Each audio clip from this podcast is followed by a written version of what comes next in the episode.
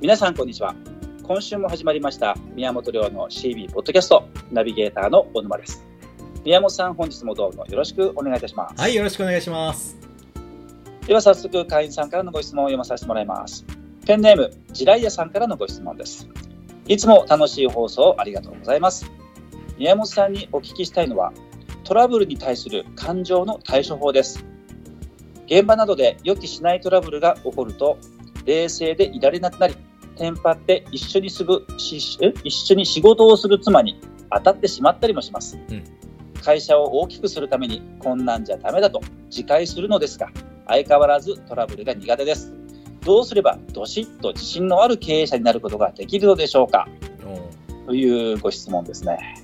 なるほど。珍しい質問ですねこのこのそうですね。ね。これ、どんなお答え、楽しみですね、皆さん。いやこれね一つはあの、ええ。誰でも内心ビビってるってことを知ってほしいなっていうことですね。なるほど。あのどんなにどしっとしてるこれ現場で僕らなんかもね、はい。い、ろんな人と仕事してきましたし異業種、は同業種かかわらず現場にいるとね、ああこの社長テンパってんなとかあーこの社長なんかどしっとしてんなっていうのはよはい。く感じてたことですけど、はい。あの経営者がテンパるとやっぱりチームテンパりますからねはいあ。のね。経営者がね現場でわーわーって慌ててるとねもう全員が浮き足立って全然仕事進まないみたいになってくるので、はい、わかります。すごいわかりますねうんやっ。ぱりリーダーはこう慌ててもそれを外に見せないというのはとても大事だなとはい。特に経営者がね事務所の中とか会社の至るところでやばいやばいって言ってるともう従業員一人一人いなくなってしまうので。ですよね。ですよどんどんいね。なくなっちゃうんでね、まあ、どしっとしてほしいなと思うんですけど、ただ、はい大前提としては、まあ、はい。誰でも内心ビビってるよっていうのを知ると、ちょっと安心できると思います。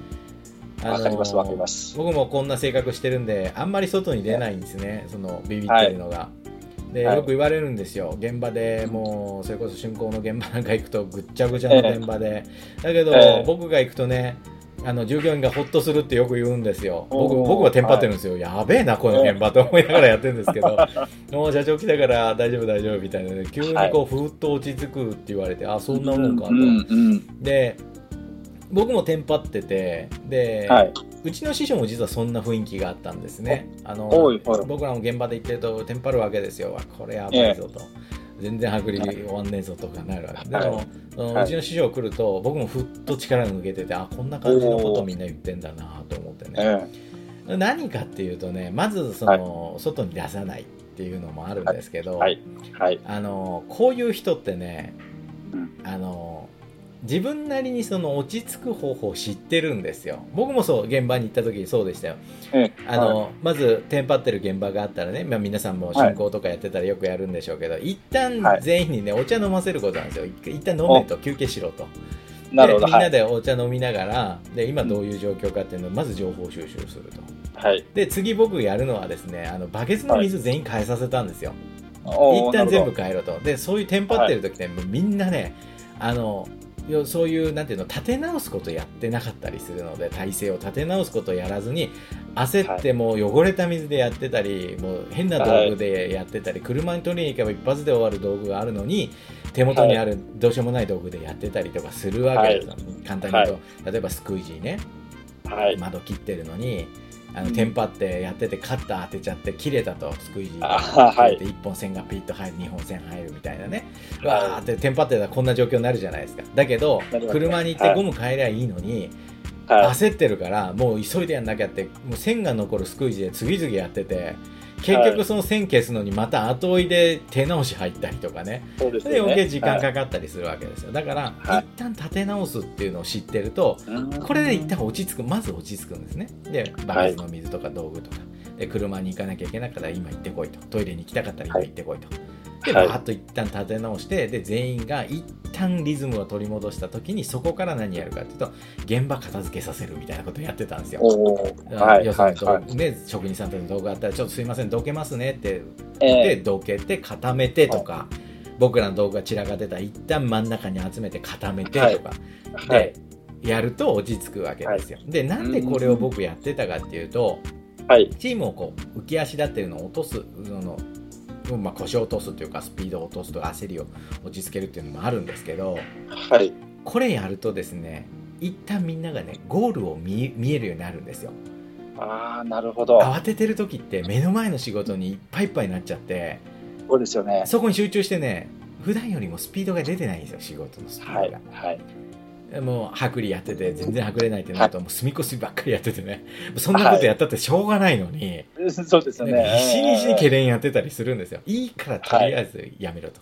水変えさせてでお茶飲ませて道具変えさせてでもう一回現場入るでしょ。そうするとねみんなの視点が一旦高くなるんですよ。はい。でゴール見るんですよ。結局今日はここまでやんなきゃいけないからもう一回剥離剤塗るとかからやり直そうぜみたいなね、はいで僕これが実はどっしりするヒントだなと思ってるんですよどっしりしてる人は常にねゴールが見えてるんですよ、はい。はい。最後がうん。最後が見えてるのでそれはもう現場だけじゃなくて経営の場面でもですよ、はい。なんかえらいトラブルが起きて損金が出たとでやべえはい。ってなってる時にまず一旦落ち着けと全員落ち着かせるわけですよ、はい。お茶飲めって言ってもいいですからね、はい。はい。で結局この損金をどうかねこうやって払わなきゃいけないからまず資金繰りしなきゃいけないけど余力があるとこどこなんだみたいなね。はい、で結局全員にその話すると全員があこの損金はどうしても払わなきゃいけないんだなっていうところになるわけですよ。はい。目が行くわけですよ。ゴールが見えるわけですよ。そしたら、じゃあこうやってねあの要はジャンプできる今月払う払う予定のね毎年払う予定のお金あるから、これちょっと一旦保留して先方に言ってあのこういう理由で来月はい。払いますんで、今月ちょっと前倒し止めますねみたいなの言って余力が出てくるとか、はい。えーこんなことあっちゃいけないけど従業員みんなに言ってねちょっと1割ずつ今月我慢してくれと来月乗せるからこういう理由があるからみたいなね。手がどんどはいんどんどん打てていけるわけですよ、はい。だけどゴールが見えなくなってるともうみんなね目の前のことでパニックもうそっちばっかりやっちゃうんですよ、どうでもいいことはい全員がわけわかんないことやり始めるわけですよ、は。ないのでどしっと自信のある経営者になることはおそらく僕はできないと思うのでみんなテンパってるわけですからそれはできなはいいの。で、はい。はい。テンパってながらもゴール一旦俯瞰して全部見えるところに全員を持ってくるっていうのが僕はいいいんじゃないかな、解決されたゴールから逆算これが解決されたとしたらどうすればいいかなって。現場でパニックってたらこれが、えー今日の8時までに終わるとしたら今何やんなきゃいけない。でもう一つは何をもう今日はやらないって選択するって、うん。この現ね、例えば春光なんかやってるとよくやってましたけど、もうこれやらないって決めちゃうことなんですよ。なんなら極端なんですけど、もうガラスやらないって、今日はやらないって決める。はい。で、その現場の担当監督とかに言うんですよ。今日もう8時には絶対これ終わらないから、絶対やっとかなきゃいけないとこどこって聞いて、床なら床だけでまずバーッと仕上げて、間に合わせて納品すると。はい。で、そのやってない窓は、やり残しだからって言っとけばね、後からできるわけですから。そうですねう。んそうですね。そうですね。あそうやってあけ解決されたゴールを見つけるようにすると経営者自身が落ち着くんじゃないかなと、で今はいやるべきことを見つければいいんじゃないかなと、うん。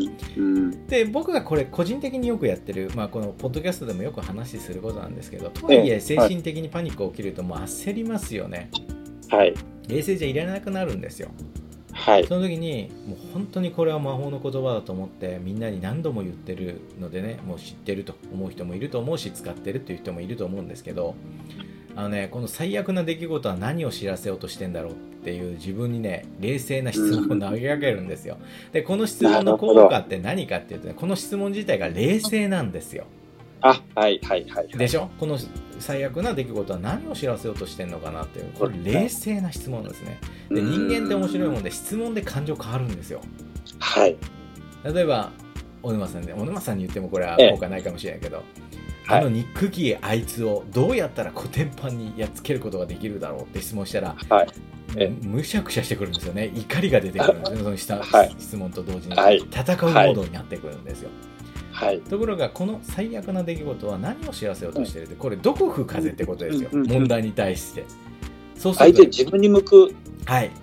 ね。そう。冷静なね水をカッカしてる頭を水バシャーってかぶせられるような質問なんですよなりますね。なるでしょう。いやだからねあ。僕もテンパりやすいしカッカしやすいしもういまだに妻がねあのお余計な話ですけど、えー、お休みの日とか一人で車運転させてくれないんですよ。おー なんでだと思います？なんでですか？僕ね人が多いところ駐車場とか行くとねもうカッカしてええ。喧嘩ばっかりするんですよ意外。あ、そうなんですか。そうそう、これ、妻が聞いてたら大爆笑してるでしょう もうね、必ず、例えばショッピングセンター、ショッピングモールとか、あの休日はもうめちゃくちゃ人多いじゃないですか。そういうとこ行くときはね、もう妻が必ず助手席に乗り込むんですよ。もういいよって言うんだけど、いや、もう一人で行かせると絶対喧嘩するから、うんきっとあなたは誰かを殴ってね、警察に捕まるから。みたいなね。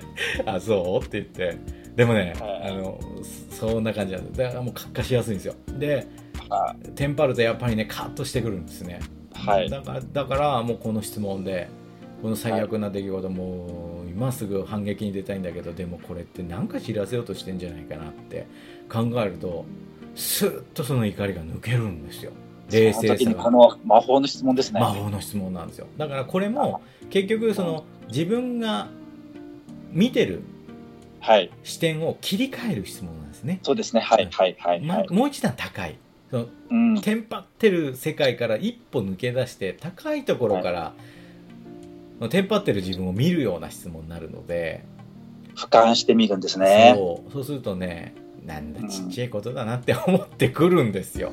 そうですね。でもこのジライアさんのこの文面見て、はい、この自分はテンパるっていう感情を持ってるんだっていう気づいてるだけすごいなと僕は思ったんですよ。そうですね、まあ、それで苦労されてる場面もね多いんじゃ多かったんじゃないかなそれを知ってるってことはね、そうですよね。だから気づいてるだけでもすごいなと思います。まあ、奥様が大変だと思うんですけどね テンパってガンガン当たっちゃうみたいなねなんか僕もなんとなく覚えがあるなと思いながら。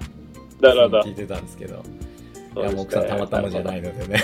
当たるのはぜひやめてほしいなと思うんですけど。でもあの、はい。これはねやっぱり大事なのは冷静さを取り戻すっていう視点がとても大事だなと。そ、ね。の落ち着きはしないんです、内心みんなビビってるんで。誰でもビビってないような見える人でもビビってますんで。はい。だけどそこからビビったまま行動するのか一旦呼吸ね深呼吸して立ち位置を確認してゴール見て、これをやるべきなのかやらざるべきなのかもしくはこの出来事は何を知らせようとしてるのか、その裏に隠れてる負のトリックですね、仕組みですね、はい。自分に損害を生み出すような仕組みが何かあるんじゃないかっていうのを見抜く、はい。そうすると目の前の怒りとか焦りにつながるようなところから目線が外れるので、はい。冷静なこう対応ができるんじゃないかなと思いますんでね。ど。いやこの魔法の質問はぜひ使ってくださいよ。もう本当に僕これいいですね。これで人生だいぶ助けられましたよ。そうですね。これ何の時でも使えますね。そうそう。会員さんがねもう本当に僕も手に負えないような、ええ。あのごしご質問というか手に負えないって言ったら失礼だけどあのもうなんて答えていいかわかんないような重い質問があったりするんですよ、もうそれは言えないですけどね、でそういう場面の時にもう僕はこれを言うんですよ。でもさってこの、もう本当に最悪だと思うともう僕も正直手がないと思うくらいの出来事ですと。自分に起こったらこんな冷静じゃいられないと思いますと。だけど、はい。あえてこの最悪な出来事はこじつけでもいいから何を知らせようとしてますかねって言うでしょ、う。ん。みんな冷静さ取り戻すんですよ。もうみんなです。本当にみんなです、うん。でこの質問でうん。あえて言うならこういうことですかね。こういうねその辛い状況で、だけど自分はまだ生きてるなっていうことを知らせられたとか。はい。ねそれこそね身内の方の生き死にの問題になるともうこんな本当手の打ちようがないんですよ。だけど、はい。あえてそれは何をしようとしてると思いますって聞いたらうん。やっぱりね出てくるんですよ答えが。なるほど。で人って先に希望が見えると、はい。こう冷静さを取り戻すというかあこういうことをしようとしてんじゃないかと。これに気づけっていうことなんで、この気づけっていうことは何か次の希望ですよね。あここに向かっていけばいいんだっていうのが分かると、うん。こうなんていうの僕何もしてないんだけどこうスーッと怒りが怒りとか焦りとか抜けて宮本さんはい相談してよかったっていうのを言ってもらえるんで、あこれはもうみんなに使える質問なんだなと思ってね話をしてますので、これが究極のあのコーチングでいうオープン質問あのそうですね。難しいうん、質問ですね。そう。ですね。あのうん。こもう千差万別みんなが自分の心に光当ててどういう答えでも出せるっていうねそうですね。ですので、まあ、ぜひ、はいこれはねもう自分に問いかけてもうパニックの時ほどこの言葉が身に染みると思いますよあこれかなってそうするとねあの冷静さが取り戻せるのでぜひジラヤさんはね、これを使っていただきたいなと思いますね。ぜひ、ジラヤさん、はいね、テンパった時、はい。ね、あのー俯瞰してみる。そして、自分で何を知らせようとしているのかっていうのをはい自分に質問してみると。そうですね。これですね、まずは。はい。もうこれやってダメだったら、また僕に電話ください。はいなんとか答えを見つけますんで、この出来事は何をね、質問したけど、そうで答えが見つかったかこれ見つからなかった、これは何をしようとしてるみたいな、そうです聞いてね。みますね。はい。ぜひ、はい。よかったら試してみてください。